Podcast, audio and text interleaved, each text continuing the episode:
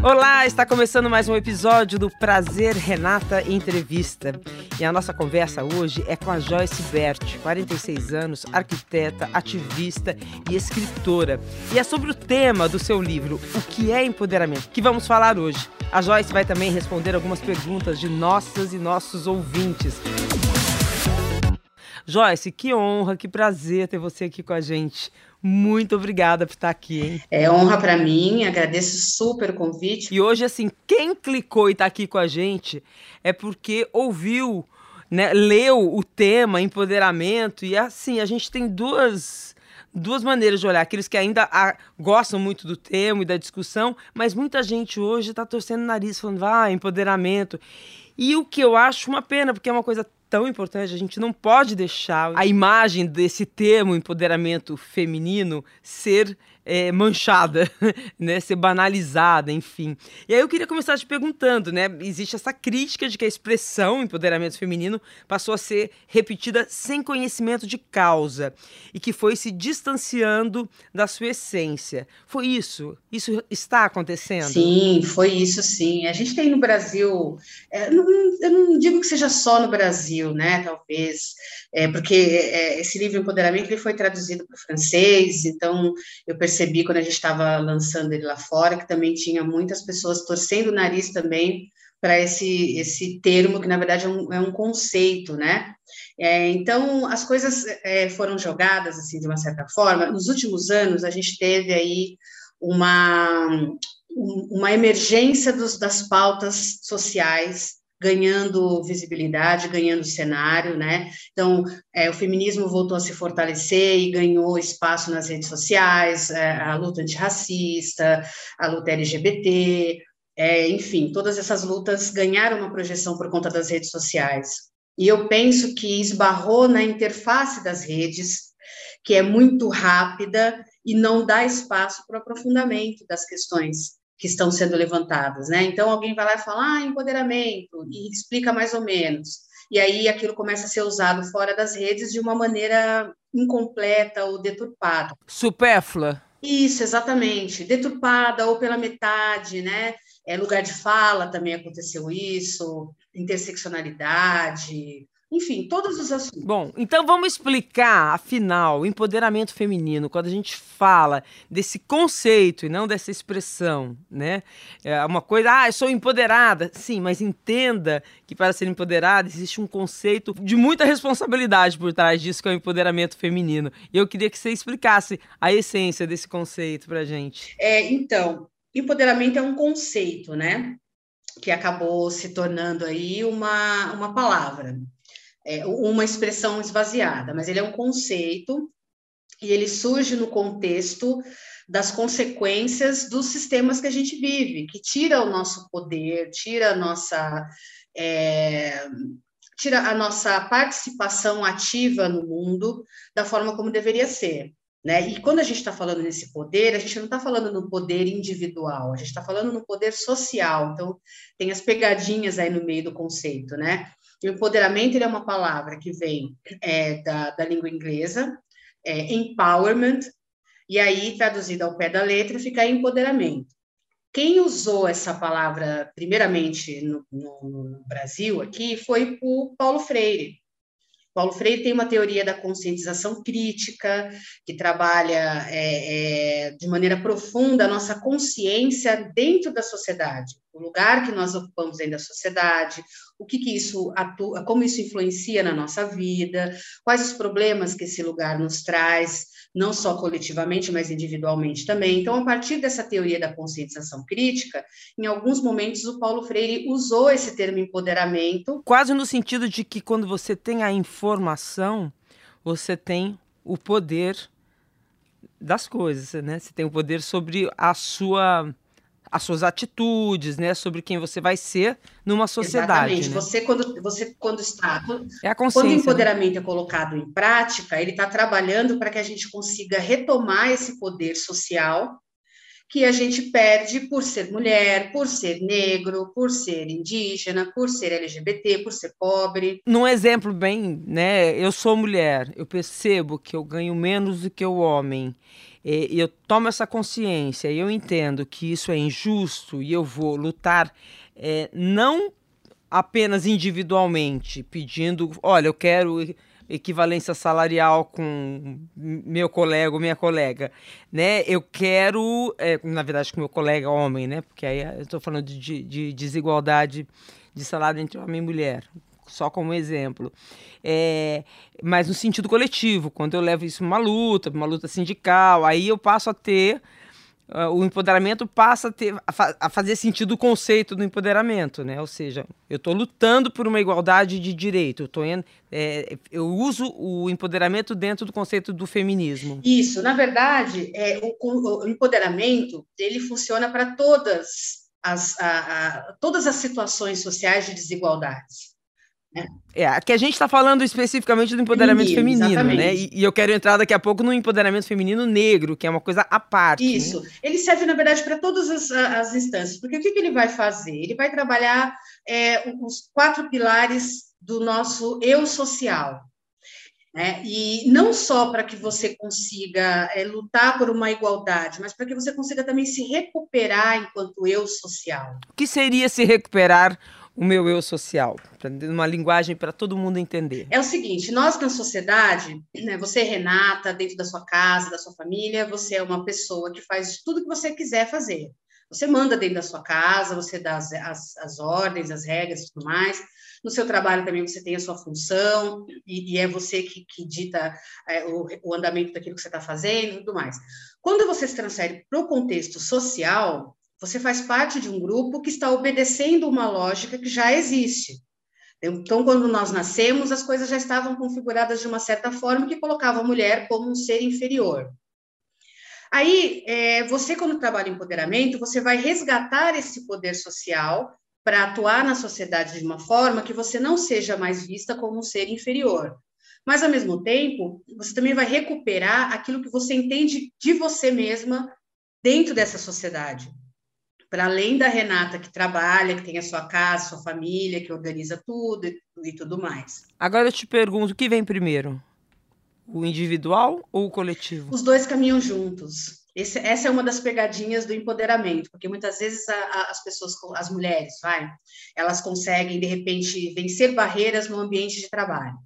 Então, ela se torna CEO de uma grande empresa, ela compra o próprio carro, o próprio imóvel, as mulheres estão crescendo no mercado de trabalho, então, lentamente, mas estão conseguindo fazer mudanças, mover muita coisa.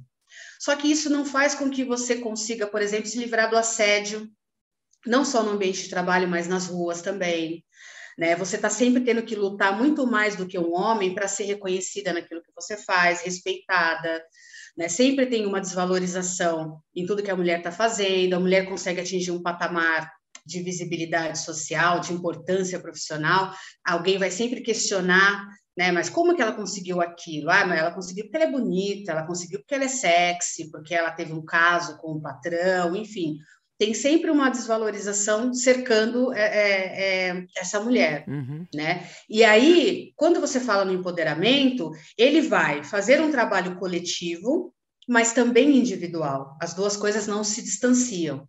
Né? Não é porque eu, de repente, eu, Joyce, consegui alcançar um patamar de respeito na sociedade que todas as outras mulheres também conseguiram. E eu, quando eu alcanço esse patamar, eu tenho condições de criar estratégias para puxar essas outras mulheres também para estarem ali no mesmo patamar que eu. Se você não fizer isso, você não tem eticamente o direito de dizer que é uma mulher empoderada? É, na verdade você não tem, não é que não tem o direito, é que você vai estar mentindo para si mesma ou vai estar iludida com relação a esse empoderamento. Né? E você vai perceber uhum. isso no primeiro problema que você tiver no ambiente de trabalho, que as pessoas vão te crucificar por uma coisa mínima que com um homem não seria da mesma forma, não, não, não passaria pelo mesmo estresse, e aí você vai se ver sozinha dentro de uma problemática, sabendo que aquilo é porque você é uma mulher e você não vai ter muito como se livrar daquilo. Qual o maior erro que você vê hoje, assim, quando as pessoas falam, ah, sou uma mulher empoderada? Ah, qual a maior, maior confusão que você vê que as pessoas fazem hoje em relação a esse termo, que faz com que a, um, tem uma reação aí de muita gente de torcer o nariz e falar, ah, esse tema de novo, virou moda, né? Não aprofundar. Olha, é, muitas mulheres confundem é, isso na, na, na, luta feminista como um todo, né? O feminismo não é luta entre sexos, não é a mulher vencendo o homem, é a mulher retomando aquilo que está como um privilégio nas mãos do homem. Então, a... é, ninguém, ninguém quer oprimir o homem. Exatamente. é igualdade e se livrar da opressão. Exatamente. É esse o feminismo que a gente fala hoje, né? De igualdade de direitos, né? De ninguém Exatamente. oprimindo o outro. É, tem um filme que eu não vou lembrar o nome da diretora, é um filme francês que chama Eu Não Sou um Homem Fácil. Eu acho que esse filme eu sempre indico para as pessoas assistirem, porque isso dá uma perspectiva exata do que o feminismo precisa fazer, do que as mulheres que se posicionam como feministas têm que ter consciência. Não é inverter a lógica, não é nós começarmos a fazer com os homens o que eles fazem com a gente. É a gente faz, trabalhar para que a sociedade não tenha essas desigualdades, discriminações tudo mais. Então, quando a mulher pensa assim, ah, eu estou empoderada, ela tá, muitas vezes ela está confundindo é, lidar com esse homem de uma maneira agressiva, da mesma forma como os homens é, é, atuaram com ela a vida inteira, uhum. né? E isso é ruim, porque é, é aquela coisa, né? Quando o, a educação não é eficiente, o sonho do oprimido é se tornar opressor.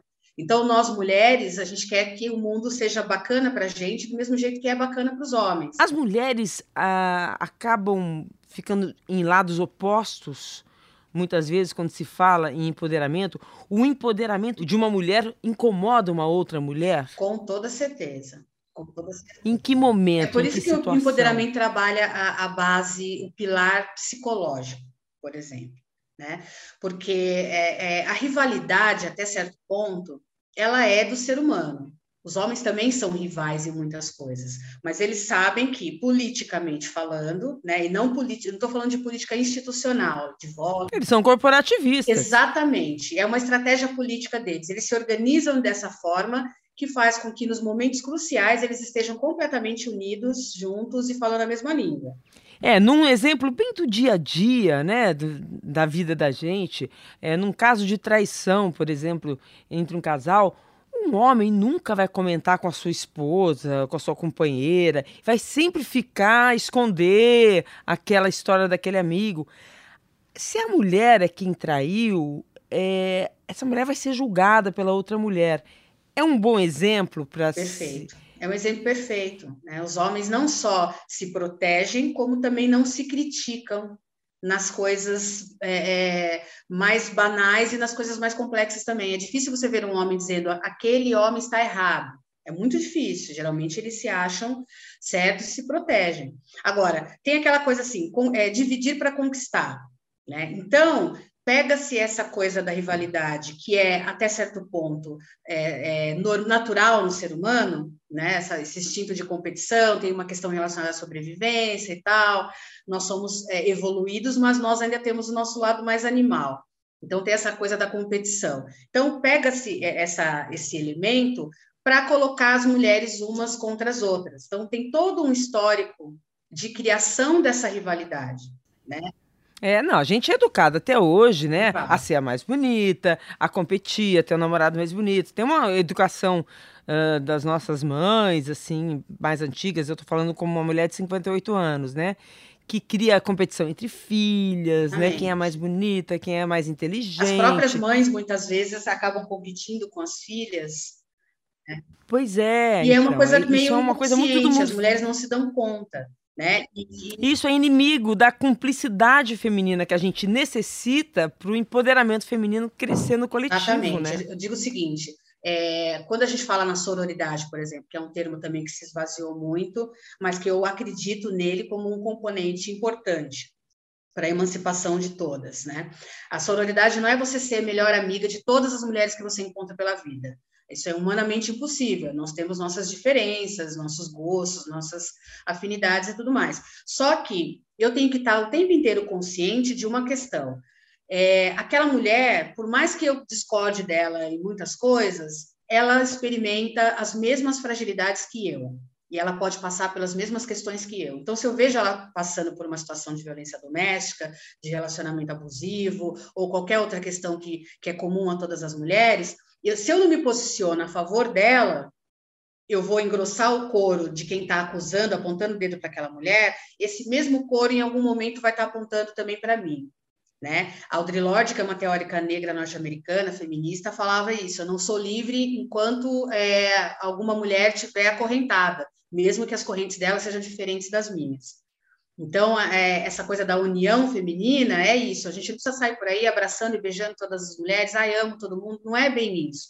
É essa consciência que, inclusive, os homens têm de que nós, dentro de uma sociedade, ou a gente se une para pleitear é, emancipação, mudanças, respeito e tudo mais, ou a gente vai ser aniquilada, como a gente vê aí os números de feminicídio, de violência doméstica, de assédio nas ruas, que só cresce, não diminui, não cede nem um pouco. É. E quanto mais uma ala de mulheres se empodera, isso gera uma reação. Então, se a gente não une e faz um coletivo cada vez maior, a luta vai ficando mais difícil. Né? Exatamente. Né? E essas mulheres também que atingem esse patamar mais alto, elas também têm que ter essa consciência né, de que elas estão, elas conseguiram é, é, burlar o sistema, elas conseguiram tensionar o sistema de alguma forma. Então, elas não estão ali só para dar pinta de bonita, olha como eu sou maravilhosa, consegui conquistar tudo isso. Elas estão ali também por uma função social que é abrir caminho para que outras venham também, é, é, e quanto mais conseguir chegar, mais forte a gente vai ficando porque é a união né, que faz a força. A gente tem uma pergunta que, que toca nesse ponto. Vamos colocar, da Tabata Polini, é nossa colega aqui no Fantástico. Oi, Joyce. Oi, Renata. Oi para todo mundo que está escutando o podcast. Aqui é Tabata Polini, repórter do Fantástico. Estou super empolgada de participar porque eu li o livro, Joyce, e adorei. E muitas pessoas acabam associando esse termo empoderamento a mulheres negras em ascensão, né? Ultimamente as pessoas fazem essa associação quando vê uma mulher negra em alguma posição de poder. Mas eu queria te perguntar o seguinte: quando essas mulheres negras conseguem ultrapassar e quebrar as estatísticas e essas situações de vulnerabilidade, isso diz sobre empoderamento ou esse empoderamento realmente só existe quando a coletividade da qual ela faz parte também consegue avançar? Um beijo, obrigada. Um beijo enorme, obrigada pela leitura. É, é isso. É, enquanto o grupo não está, pelo menos, é, com a disponibilidade para avançar, né? Porque tem mulheres, ah, por exemplo, eu virei, sei lá, professora, professora universitária. É um lugar de destaque, de poder e tudo mais. Né? Tem mulheres que não querem ser professora universitária, mas elas têm que ter a possibilidade de dizer não. Isso não pode ser uma imposição. Né? Tipo, você não vai ser uma professora universitária porque você vai ter que continuar sendo uma empregada doméstica. Isso é uma imposição que a gente tem atualmente. A gente trabalha para que um dia isso seja uma escolha. Eu não quero ser professora universitária, eu não quero ser empresária, eu não quero ser uma grande, uma grande escritora, uma grande apresentadora, enfim, eu não quero, eu não quero chegar no lugar que a Anitta chegou, por exemplo eu quero ter a minha vidinha aqui e tal, mas isso tem que ser uma escolha, a gente tem que ter a possibilidade de escolher isso para a gente. Enquanto essa possibilidade não existe, então não dá para dizer que, olha, fulana é empoderada, não é, porque a gente sabe que essa mulher, dentro daquele contexto, ela tem o poder pessoal dela assegurado, que é o poder de, de algumas escolhas. Mas quando ela sai daquele contexto, ela é só mais uma mulher negra. Então, ela vai sim passar para o racismo. A gente viu a Oprah Winfrey há uns anos atrás, que foi abordada dentro de uma loja, porque acharam que ela estava lá para roubar. Né? Agora, olha o, o, o, patamar que a Oprah é, alcança né, na sociedade como um todo, no mundo todo, ela é uma figura influente e tudo mais, e passou por um constrangimento desse, e por outros também, que possivelmente não vem a público, a gente não fica sabendo e tal. Então, não tem como você desconectar o empoderamento do coletivo, né? Porque é, a gente está falando de estrutura social, de sistema, então, a gente está falando de grupos inteiros fragilizados pela maneira como as coisas estão organizadas. Nossa, acho que respondeu bem. É um pente fino, né? Que a gente tem que observar, a gente é um olhar muito sensível que a gente tem que ter, né? Em cima dessa questão. Bom, vamos ouvir agora a Daniela, de 29 anos, do Rio de Janeiro. O que, que a gente considera empoderamento?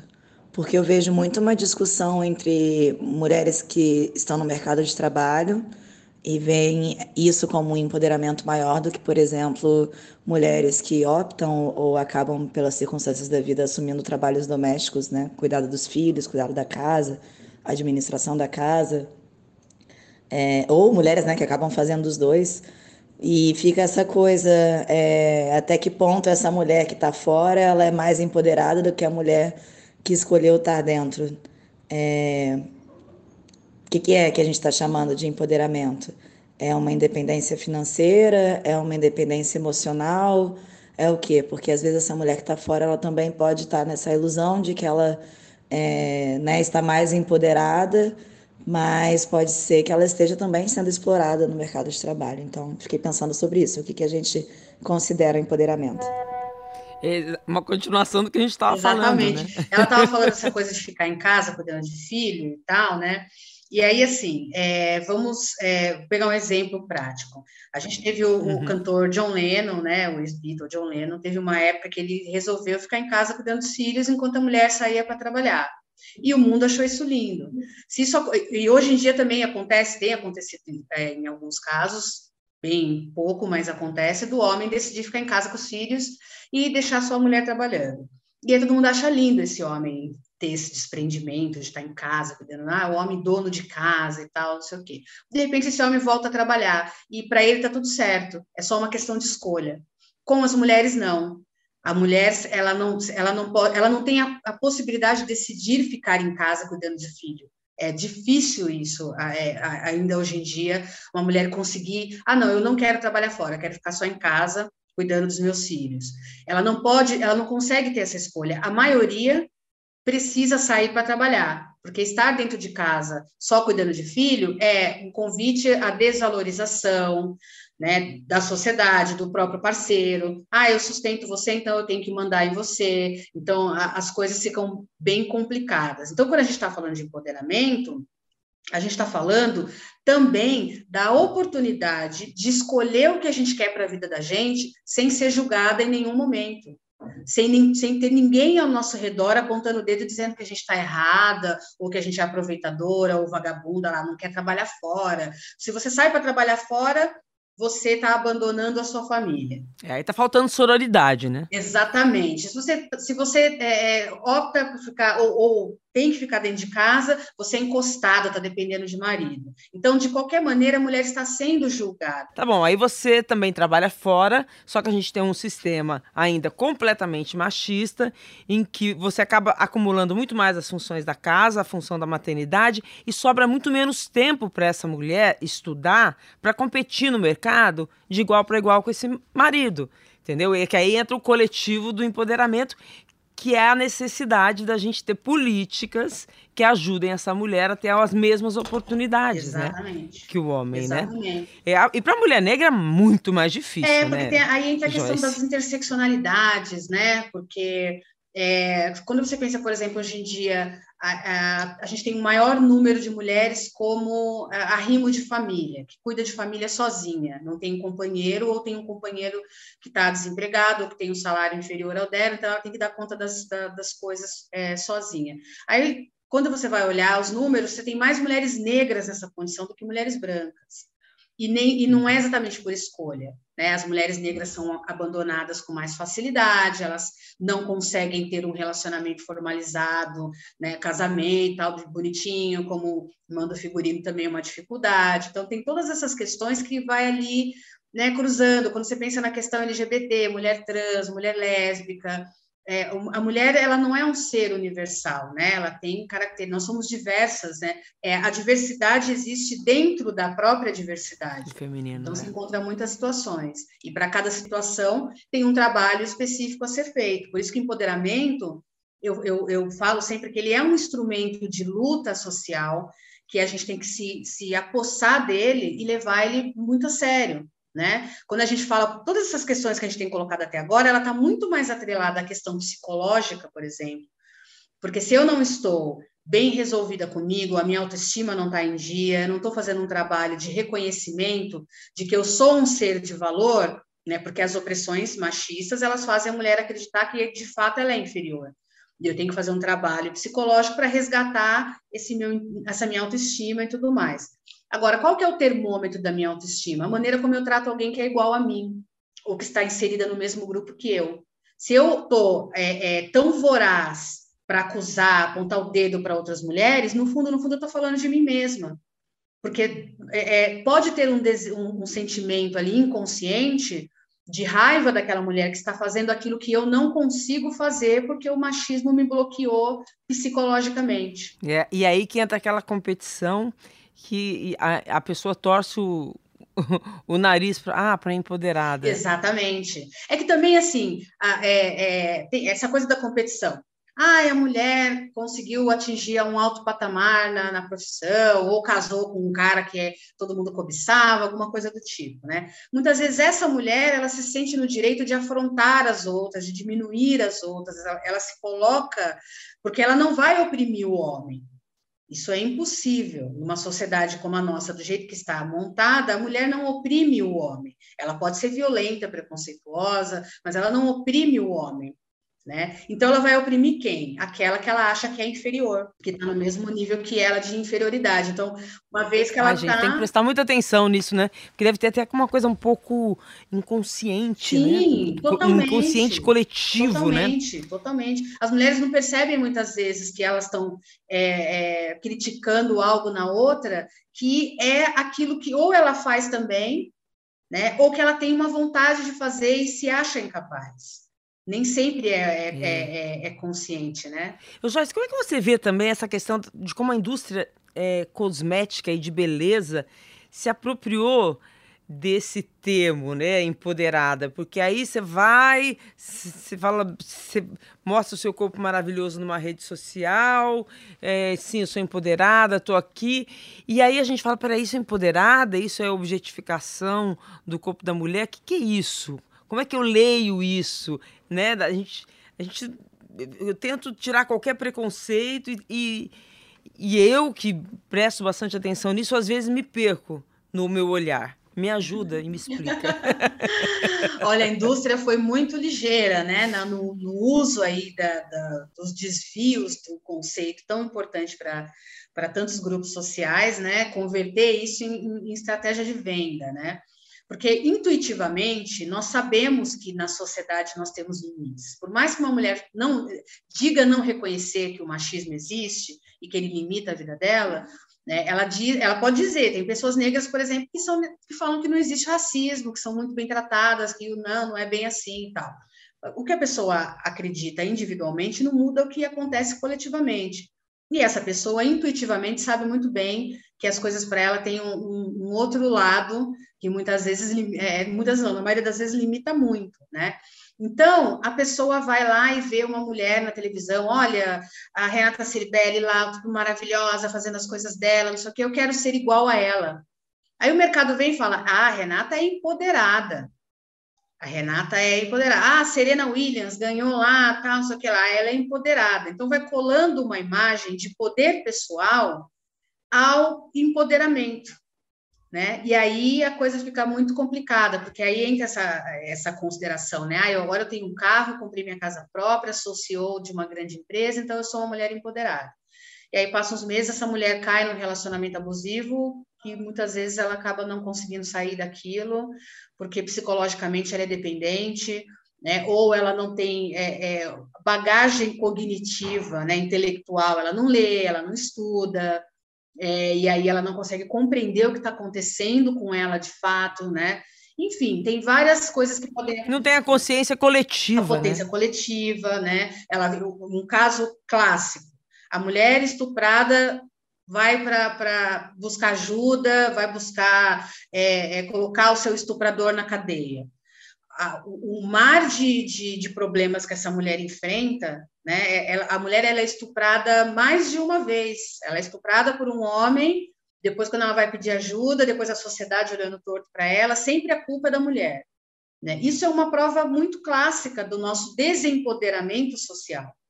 Né? Se homens fossem estuprados, é, esse tipo de coisa não aconteceria. Nossa, eu, fui, eu como repórter, fiz uma matéria naquele estupro coletivo da Praça Seca, não sei se você uhum. se lembra.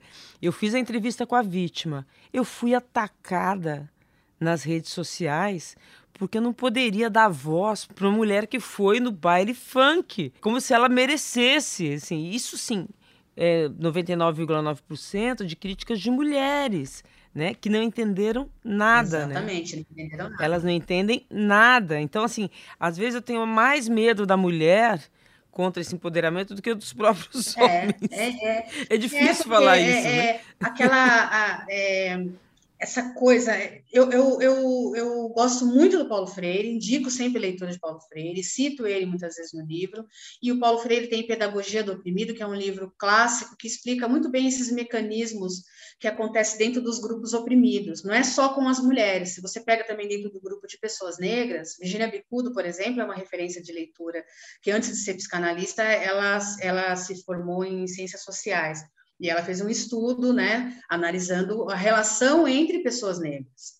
E entre pessoas LGBTs também tem relatos assim. É muito fácil a gente odiar o nosso igual, aquele que está dentro do mesmo grupo que a gente. A gente é treinado para ter esse ódio, porque o auto-ódio é uma realidade que estão colocando na nossa cabeça.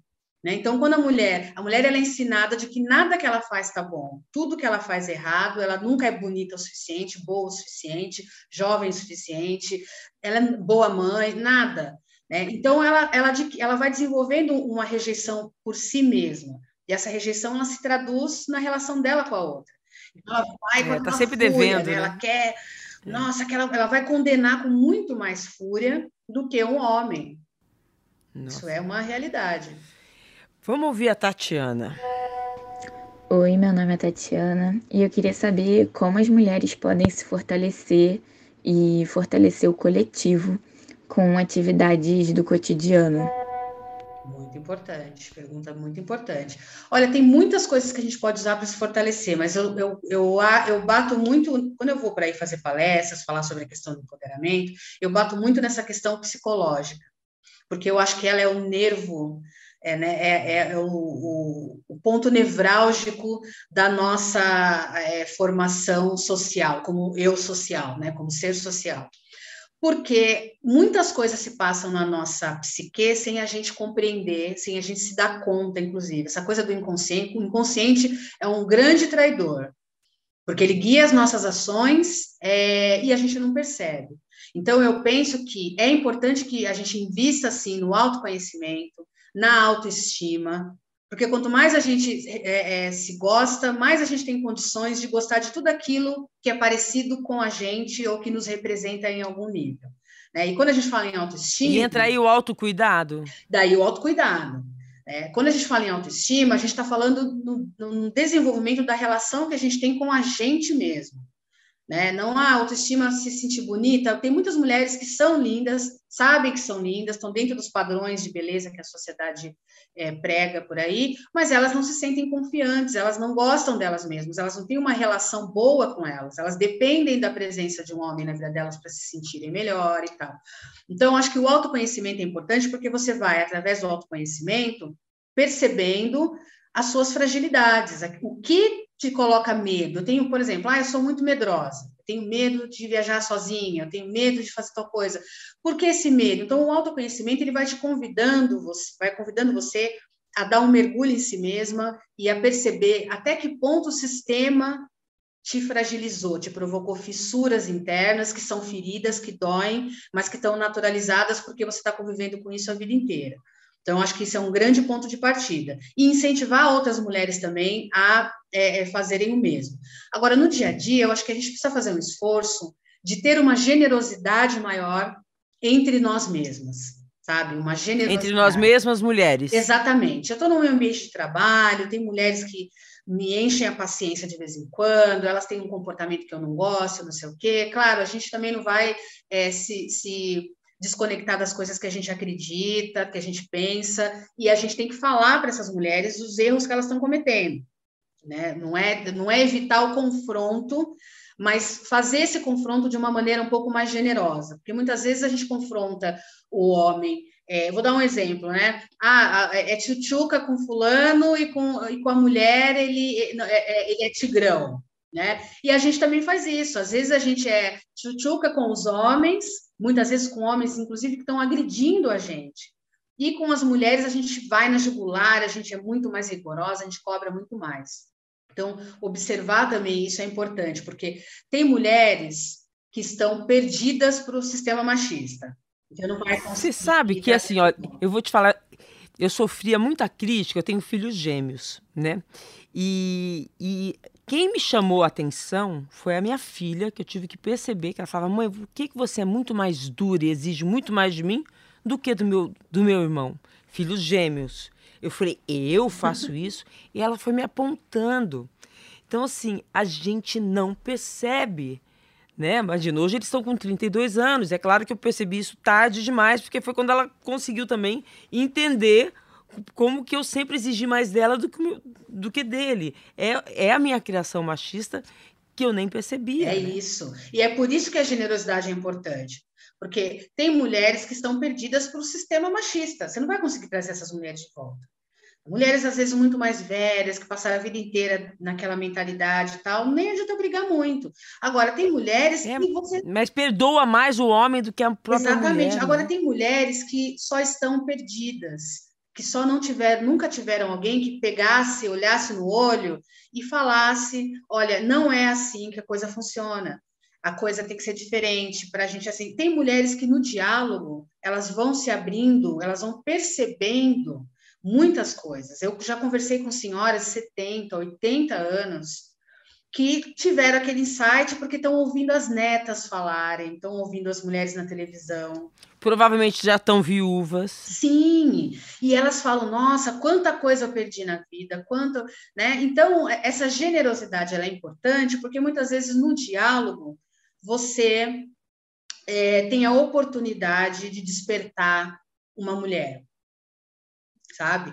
E assim, é, eu demorei para chegar nesse entendimento, né? Não, eu não sou santa, óbvio. Então, muitas vezes eu percebi o machismo e o racismo muito cedo na minha vida o racismo antes do machismo. O machismo eu comecei a perceber dentro de casa com o tratamento que meu pai dava para minha irmã e, e para mim, e para os meus irmãos e tal. E aí eu tinha muita raiva, e aí eu sabia que tinha algo de errado. Aí o tempo vai passando, você vai amadurecendo, vai compreendendo as coisas. Tá? Então, hoje em dia, eu tenho condições de falar com mulheres de um jeito mais generoso inclusive até mulheres da família, vizinha e tudo mais. É, mas o bom é isso, é a gente aprender, né? Exatamente, é, a gente vai aprender. A gente tem que aprender, é um momento da gente abrir o coração para aprender, né? Reconhecer os Exatamente. erros, né? Todo mundo está nesse processo, né? É, nesse processo, resp respondendo a pergunta dela, como se fortalecer, né? Abrindo o coração para ver, aceitar os erros, exatamente, né? Onde errou. Exatamente. E saber né? que você também um dia foi cega do jeito que a outra está sendo. É, né? é.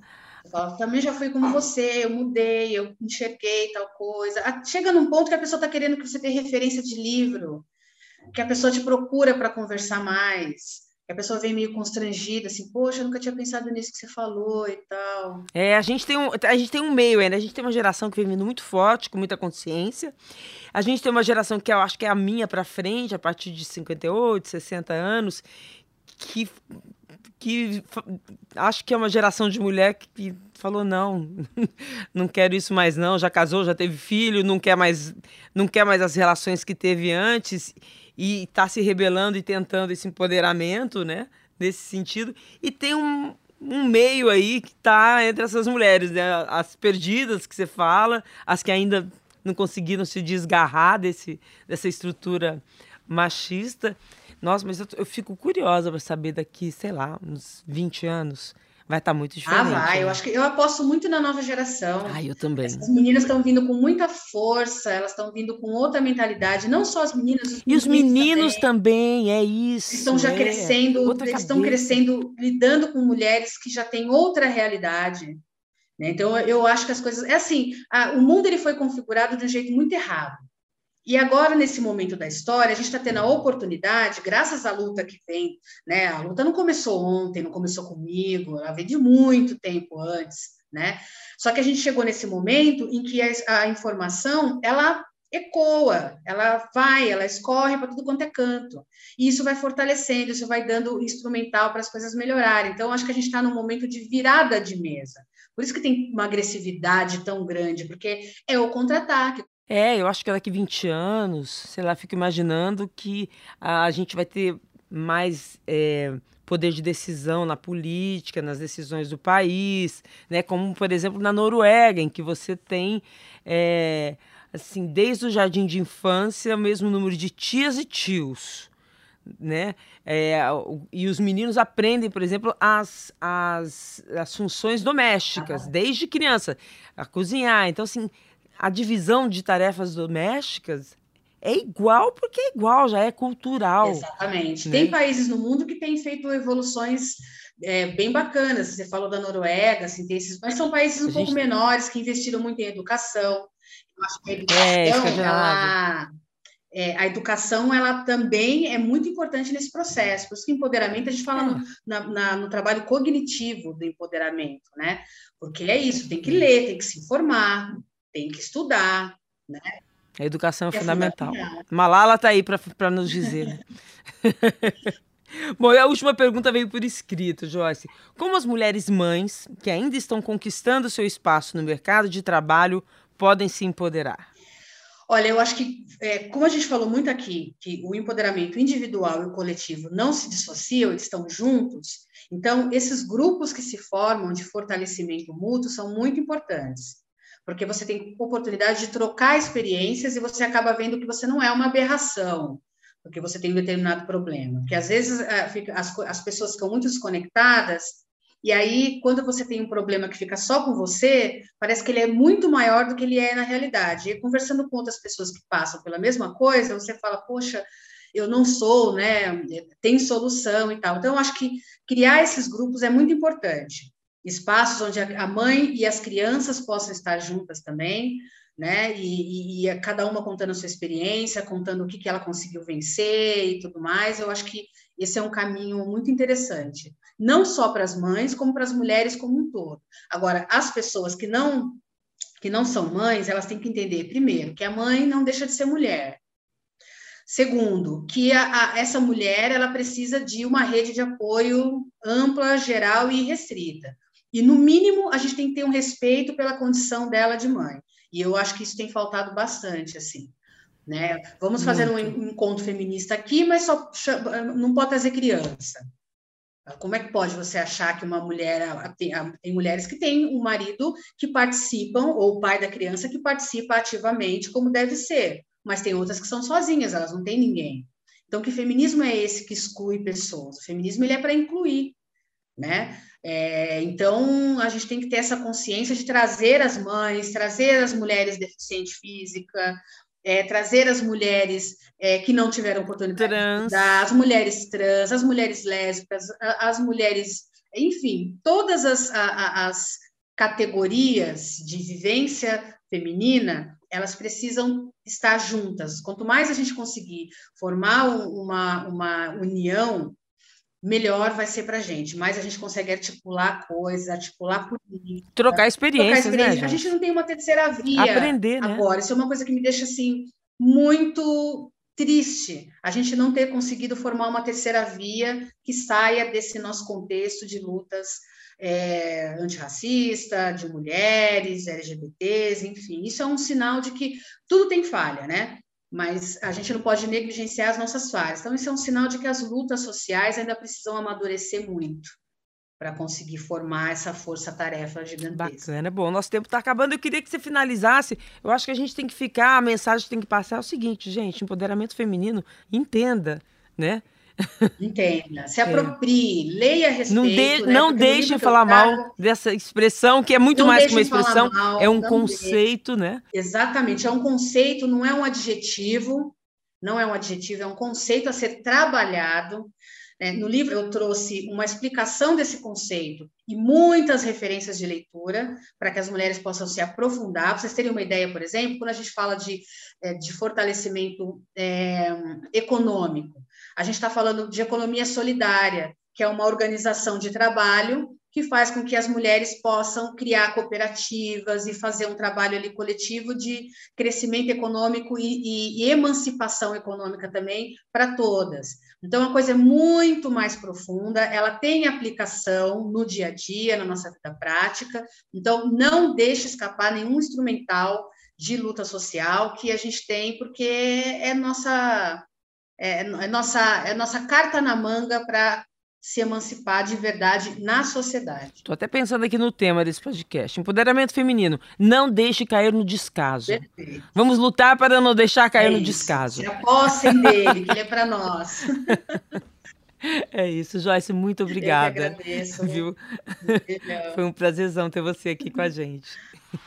Beijo grande. Prazer Renata é um podcast feito por mulheres. Está disponível em g1.com.br barra fantástico e também nos principais tocadores de podcast. Este episódio foi produzido por Duda Kunert, na edição Isadora Neumann e na direção Perla Rodrigues.